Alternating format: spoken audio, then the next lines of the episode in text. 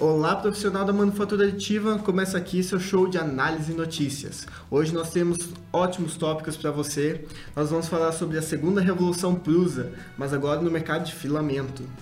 Nós vamos falar sobre os materiais que se transformam, também chamados de metamateriais. É... E depois nós temos algumas notícias para você, como Shapers e Rios formam parcerias para se aventurarem no mundo de prótese e órtese, Creality entra no mercado 3 em 1, é, a Bugatti está criando componentes com SLM e até mesmo a Evonik investiu milhões de euros numa, numa startup chinesa. Então vamos para a intro e a gente já começa a falar, a discutir.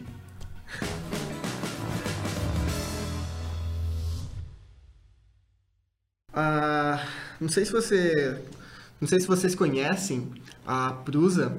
É, a Prusa é uma marca bem famosa, né? Ela, agora não lembro de onde ela é situada, sei que ela é europeia. Praga, acho que é Praga. Praga. Isso. Eu não lembro qual país que é Praga agora, então não vou poder falar muito. Mas enfim, a, a gente queria falar com vocês sobre a segunda revolução Prusa que está tendo agora no mercado de filamentos. Não sei se você conhece, a Prusa foi criou aquela a impressora chamada i3, certo? Que tem cópias no mundo. Ela não é uma cópia porque ela abriu, ela fez open source. Fez um projeto open source, né? Isso. Ela deu esse start com esses projetos abertos que aí deu realmente aquela popularizada impressão 3D, que é onde provavelmente todo mundo que tem uma impressora hoje começou com uma i3, com alguma coisa assim. Exatamente, que antes mesmo da i3 existia o projeto Rap Rap, porém, apesar de ser barato, na época não era tão barato assim, a i3 fez um- uma questão de baratear ainda mais. Então foi essa revolução que teve. Só que agora a Prusa resolveu entrar no mercado de filamentos. Só que o que, que- o que, que eles mostram assim para vender o filamento de vocês? Eu vou pegar aqui, entrar no site da Prusa mesmo. É, eles, o que eu acho interessante é que a Prusa, em toda a caixa de filamento deles, eles colocam um QR Code, você coloca, chega, é, joga na, na internet e você consegue ver toda a variação da precisão do material. Você consegue saber quando que foi fa- fabricado. Opa, cliquei no errado aqui. Cadê? Não. Ah. Não, eu não vou achar agora por enquanto. Toda a quando foi fabricado, com que material que foi fabricado, eles têm uma uma Um histórico completo, né? Exatamente. A fabricação do filamento. Exatamente. Achei. Só carregar agora. É, E que, o que, que é interessante isso? Na parte de precisão. Vamos começar primeiro na parte da precisão deles. Você viu quanto que eles estão... é, a variação que eles estão falando que eles conseguem? É, que eu- não lembro. 0,02 milímetros. É louco. Você sabe, você sabe qual é a precisão em média dos filamentos comuns assim que a gente tem? É 0,05. 0,05, 0,5. Agora eu não lembro. É, é, dependendo da marca. Dependendo da marca, claro. Aqui, ó. A variação chega a ser 0,05 milímetros. Ou seja, num filamento de 1,75 milímetros, que é o mais comum hoje em dia, Ah. teve aquela, aquele filamento bastante 3 milímetros. 3 milímetros, é. certo? A Ultimaker utiliza, é, mas a maioria hoje em dia utiliza é, um 75. Tá caindo bem em desuso 3 milímetros, né? O pessoal já tá indo pra tudo 1.75 mesmo. Exatamente. E na, em um 1,75, quando você tem uma variação de 0,05, o que, que significa? Eu posso ter um filamento de 1,7 milímetros ou 1,8 milímetros. E o que, que a Prusa falou? Quer saber? Vamos baixar isso. O máximo que você vai ter ou é 1,77 ou é 1,73.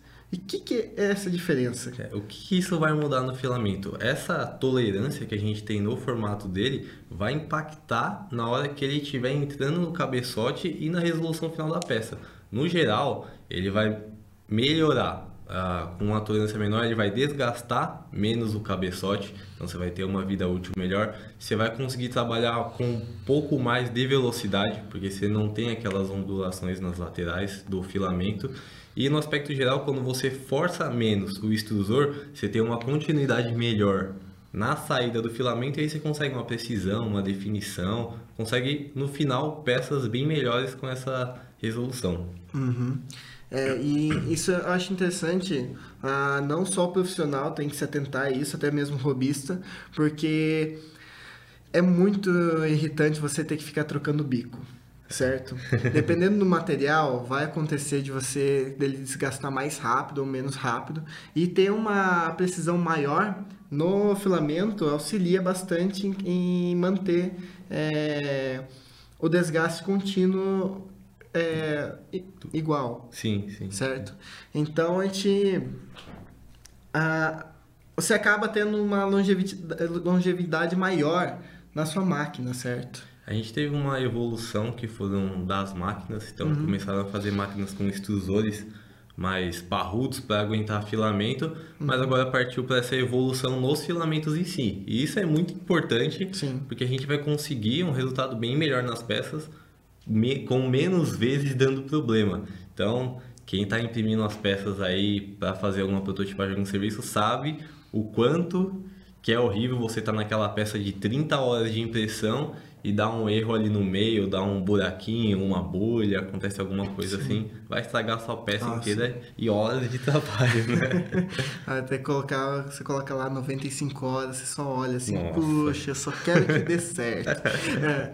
Então é importante esse passo que a Prusa está dando, então ela está fazendo essa iniciativa de melhorar a produção dos filamentos. Aí eu acredito que o mercado vai olhar isso uhum. e todo mundo vai se atentar a fazer Exatamente. essa melhora no Espero filamentos. que seja praticamente comparando assim o mercado que nem a Tesla. A Tesla lançou o carro elétrico, aí agora a Porsche está lançando, é. o, Renault está lançando, tem um monte de gente lançando carro elétrico na mesma categoria. Então espero que no mundo de filamentos assim chegue todo mundo com uma precisão, sei lá, um micron de precisão, Nossa, é seria fabuloso. E com, e com, materiais super coloridos, assim, até mesmo super resistentes. Da certo? Rios. Exatamente. Isso leva também ao nosso segundo tópico.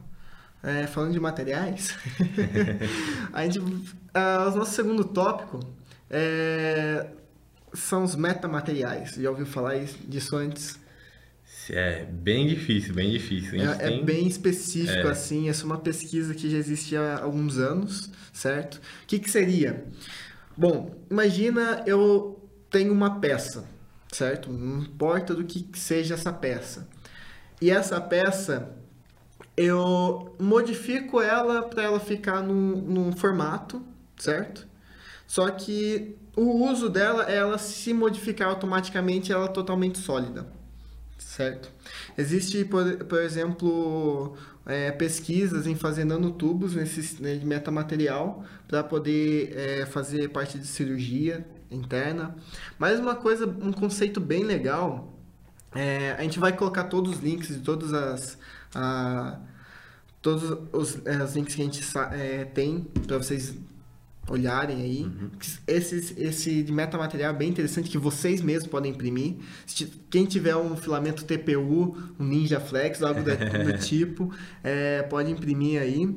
Até mesmo quem for de, é, na área de resina, aí só ter um material é um material flexível, dá para dá pra imprimir, brincar um pouquinho. É, ele foi postado na 3D Dears, na All3DP, certo? Tem muita coisa, tem muita pesquisa, até mesmo é, criaram um, um, software que a gente vai mostrar daqui a pouco, é, o software, mas é... O que, que é o conceito? Imagina eu tenho uma... A gente vai colocar o vídeo para rodar aqui no canto ou em cima, não sei. é, você tem, por exemplo, uma maçaneta de porta. Eu imprimi a peça totalmente de uma vez na minha impressora coloquei a maçaneta lá. Eu simplesmente pego, ela movimenta, ela destrava. Ela to, apenas pelo fato do giro que eu dou na maçaneta, ela já, ela já funciona destravando. Então, eu não tenho que me preocupar nada com a com mecanismos, com a, algo para encaixar no, no outro para fazer esse sliding. É simplesmente material puro ali que eu simplesmente mexo. Existe, por exemplo, suportes feitos em SLA também, uhum. que ele pode se modificar para qualquer coisa, para suportar qualquer coisa. Você taca água quente que ele volta na, na posição, original. original é. é, muito louco. O que, que você acha sobre isso? E sabe uma possibilidade de produção de peças gigantescas, né? Hum, sim. Então a gente tem é bem diferente o pessoal que, por exemplo, vou desenvolver algum produto. Eu tenho uhum. que desenvolver esse produto pensando em como ele vai ser fabricado no final. Sim. Então, com essa, esse novo modelo, esse novo, esse novo material, assim, uhum. a gente consegue já projetar de forma diferente para conseguir os resultados diferentes. Sim. É... E, em teoria também, ele, algumas peças podem até ser injetadas. Então você consegue fazer em produção em massa, sem problema nenhum. Só, claro, tem que ser flexível o material geralmente. Mas é. Você consegue fazer produção em massa, por exemplo, de um alicate. Um, simplesmente se é. aperta assim, ele, ele fecha do outro lado e é um negócio sólido de plástico. Então. Isso vai ser uma revolução também, né? Sim. Isso é uma pesquisa que já está tendo há bastante tempo, tá? É. E mostrar pra você o, o, editor online que eles têm, cara. Eu achei fantástico. Deixa eu só achar aqui que eu perdi. é, você simplesmente pega os blocos e vai colocando. Você quer que esse bloco seja rígido? Você quer que esse bloco seja é, seja flexível? Você vai você vai montando e ele vai se adaptando. Se adaptando. Você já vai pensando como é que eu é, eu tenho que fazer um, nem o exemplo do alicate, tem que fazer um alicate. Então, eu preciso que seja rígido a partes é, as duas uhum. laterais, as duas pontas e simplesmente o meio faço flexível. Cara, olha, a gente vai mostrar para vocês depois. é super divertido de brincar. É, fiquem à vontade, tá, vai estar tá no link da descrição, assim, fiquem à vontade. É, se vocês quiserem, é, se alguém de vocês faz uma pesquisa sobre metamateriais, quiser falar alguma coisa nos comentários, fique à vontade. A gente até pode colocar o link de você, da pesquisa de vocês no... no é, ah, esqueci. no, na descrição do, do vídeo ou, e do Spotify, creio que a gente vai colocar no Spotify, né? Acredito que sim. é, do, do, podcast do, do vídeo, a gente vai ter aí para vocês darem uma olhada. E se vocês quiserem colocar o de, o de vocês, cara, fiquem à vontade. Show. Certo? Bom, então Vamos falar eh, do, da primeira notícia, assim, que sai até... Não é, essa notícia não é da, da semana, da semana passada. Ela foi publicada tanto na 3D Printing Industry quanto na 3D Dears. É, eu não sei porque eu falo 3D Dears, sendo que é 3D ERS. Mas é, eu coloco um D a mais aí. É, bom, a Shapeways e a EOS não sei se vocês conhecem, são duas empresas gigantes. A Shapeways é na questão de é uma empresa que ela ela tem um site. O que, que você quiser de qualquer qualquer arquivo 3D, se quiser jogar, mandar para eles, eles imprimem. Eles têm as impressoras lá. Sim, eles têm, né? eles fizeram essa segunda parceria com a EOS. Eles têm a, a primeira parceria com a EOS foi de colocar as impressoras da EOS lá dentro, entendeu? É, Cara, se quiser fazer qualquer coisa de metal, de nylon, eles estão agora eles estão entrando bastante no mundo de próteses e órteses. Fizeram essa parceria com a IOS. A IOS fabrica é, máquinas uhum. é, e a Shapeways tem o, o site para você submeter qualquer coisa para imprimir. Eles entregam peça impressa para vocês, certo? E eles estão agora fazendo, é, trazendo um material novo que, que, é o poliamida, também conhecido como nylon, uhum.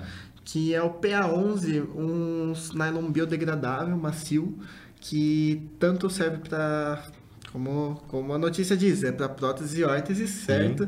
então a gente consegue estar. Tá, é, qualquer a pessoa não. Eles enviam internacionalmente, só que Sim. fica um pouquinho carinho para mandar aqui pro Brasil. É. Não sei se vocês moram mais perto aí dos Estados Unidos, fica mais rápido de receber algo do tipo. Deve ser vantajoso dependendo da complexidade. Se você não consegue imprimir, eles garantem que a peça vai sair, você vai ter a peça em mãos perfeita ali, sem problema nenhum. A gente já tinha algumas impressões com nylon, uhum. mas é, nada. Esse é um nylon diferente, né? Nylon tem várias características, propriedades químicas, mecânicas Sim. que a gente consegue aplicar para várias é, aplicações específicas, assim, né? Uhum. Mas esse PA11 que eles estão fazendo, que eles desenvolveram junto com a parceria com a Shapers, vai dar uma não vai popularizar porque é uma coisa muito específica, Sim. mas vai deixar um pouco mais acessível desenvolver algumas coisas com esse material. Uhum. Que antes era um pouco mais difícil. Existia, mas era mais difícil. Exatamente. Bom, se quiserem dar uma olhada na notícia, fiquem à vontade, vai estar no link da descrição. Vamos falar da segunda notícia. Creality entra no mercado 3 em 1 com a, a máquina CP01, competindo com a Zemorph e a Snapmaker. Depois do grande sucesso da campanha da Snapmaker que fizeram o, o Kickstarter deles, foi um sucesso enorme. Que interessante que o Kickstarter deles, eles entregaram realmente né, o produto, eles já, já ganham um ponto a mais por ter entregado. E fizeram o Snap, Snapmaker 2 agora, certo? Então, com uma campanha grande aí por causa do é, Snapmaker 2. E pegando um pouco mais antigo, você tem bem mais contato com essa Zemorph, certo? A Zemorph é, a, não lembro da empresa Zemorph mesmo? É, da Zemorph mesmo, polonesa, é. empresa polonesa. Uma empresa polonesa que ela fabrica, uma, a, a, máquina é super rígida, é boa, Sim. você consegue fazer quase qualquer coisa nela, só que agora temos mais um competidor, é. A Creality lançou o nosso 3 em 1. Sim. Certo? Eu achei meio estranho que ele, a 3 em 1 deles ficou bastante parecido com a, com a CR10. Uhum. Tipo, simplesmente pegaram a CR10, colo colocaram um cabeçote modular ali. Achei interessante. Mas é. A gente não sabe como que ela vai estar tá tra tá trabalhando, né? principalmente na questão de é, laser na uhum. questão de é, da router, certo? A gente, essa, as máquinas 3 em 1, elas têm a proposta de fazer bastante coisa com a máquina, mas a gente tem que tomar cuidado para não ser aquela máquina que faz muitas coisas, mas não faz nada direito. um pato da vida. É. então a gente tem que tomar cuidado com isso. Até mesmo o software que vai usar para fazer eu não, eu não, eu não testei SnapMaker, você chegou a testar? Não, não, não eu então... só vi a campanha, um monte de gente falando, nossa, parece ser boa tal. Eu vi algumas pessoas que fizeram review na, na, internet falaram que a impressão dela é decente. É. é Sempre decente. que eu vejo essas máquinas, como eu já operei bastante, eu vejo essas máquinas, uhum. ah, faz um monte de coisa. Eu já fico meio desconfiado, porque eu sei que alguma coisa não vai fazer ah, bem sim, feito. Com certeza. Mas quem sabe um dia a gente tem uma máquina só que faz tudo, né? Que faz tudo. É.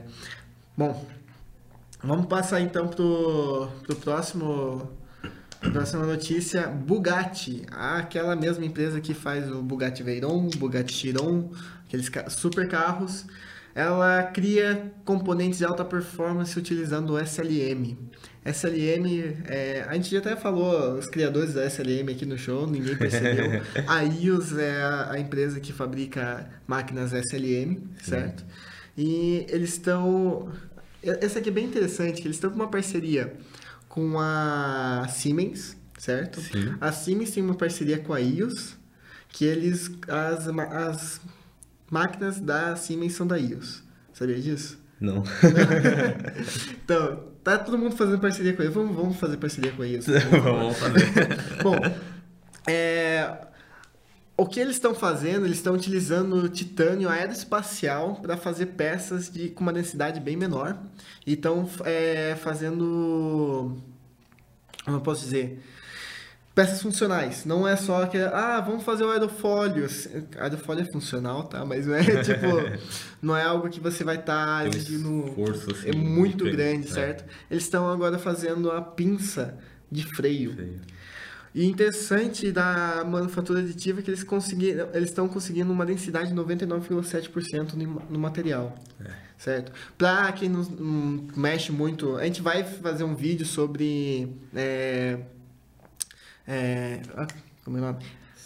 Máquinas, é, impressoras de metal, é. certo? É. A gente vai fazer um vídeo de impressoras de metal, está a caminho, a gente está preparando aí. Então se inscrevam aí para vocês não perderem.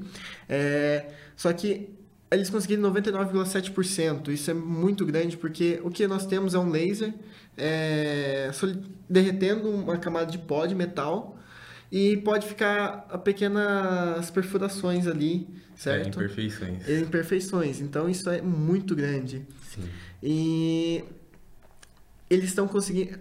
essa peça impressa, eles estão pegando, simplesmente dando uma, dando uma polidinha assim, bonitinho, colocando direto no carro. Está aguentando em torno de 1100 graus Celsius. É. é. Isso é extremamente complexo. Uma uhum. por causa do formato que é a fabricação. Então, por exemplo, não é uma injeção, que é algo 100% sólido, ele é camadas. Então, sempre vai ter alguma coisinha ali que não vai Sim. ficar perfeita. Ou se você pega uma peça que é impressa em camadas, a resistência mecânica dela, quando você força no sentido contrário das camadas, ela é muito pequena. Tanto é que a gente não tem muito datasheet de material por conta disso. Uhum. É, a forma que eu imprimi, a posição que eu imprimi, vai mudar a resistência final da minha peça. Então é muito difícil. Eles estão conseguindo, com esse material, chegar a uma densidade de 99,7 e aguentar um esforço gigantesco. Então isso é uma. É Querendo ou não, tem que frear um Bugatti, né? Sim.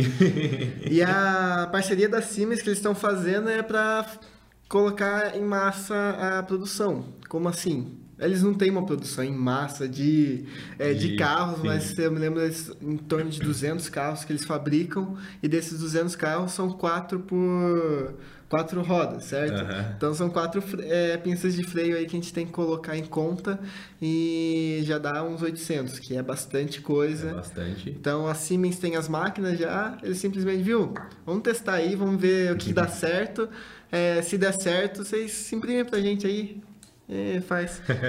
Bom, isso é, isso é, legal porque o, a impressão 3D ela uhum. não, nunca é usada para escala. Ela Sim. não nasceu para fazer objetos em, projetos em escala. Mas esse projeto é uma coisa específica e bem diferente e o número de escala não é tão grande, então provavelmente está sendo viável fazer isso. Está sendo muito viável. Também é uma Bugatti não é baratinho, né?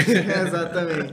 E apesar que também, é, se, se, vocês entrarem no, é, no link, a, é, foi da TCT Magazine, é, vocês ve, vejam o formato da pinça. É, eles usaram otimização topológica no é, negócio. É. Eles reduziram muito o peso e tá muito lindo. Bom, vamos então para a última notícia que nós temos. Evonik, Evonik, não sei como pronuncia, investe milhões de euros na startup chinesa de manufatura aditiva, certo? A Evonik é uma empresa que faz materiais é, é uma empresa química alemã, certo? E ela investiu, não não consegui descobrir quantos milhões aí, infelizmente, mas a única coisa é milhões de euros. o que já deve ser uns milhões de reais, então muito. É, eles investiram na empresa MedTool, uma empresa, uma startup chinesa a startup chinesa ela faz é, desenvolve implantes customizados para cirurgias neurológicas e de espinha, certo? Eles principalmente utilizam o polímero PEEK, chamado de PIC, que é, é desenvolvido pela Evonik, certo? Esse PIC não é só para implantes, ele é muito muito fantástico também para é, peças de engenharia, uhum. certo? É bem interessante nisso. E os implantes deles são desenvolvidos a partir de escaneamento MRI ou CT. E, bom, a gente da área de engenharia não vamos discutir muito sobre. Se quem tiver um médico aí, souber o que for, coloca nos comentários pra gente saber o que seria MRI e CT.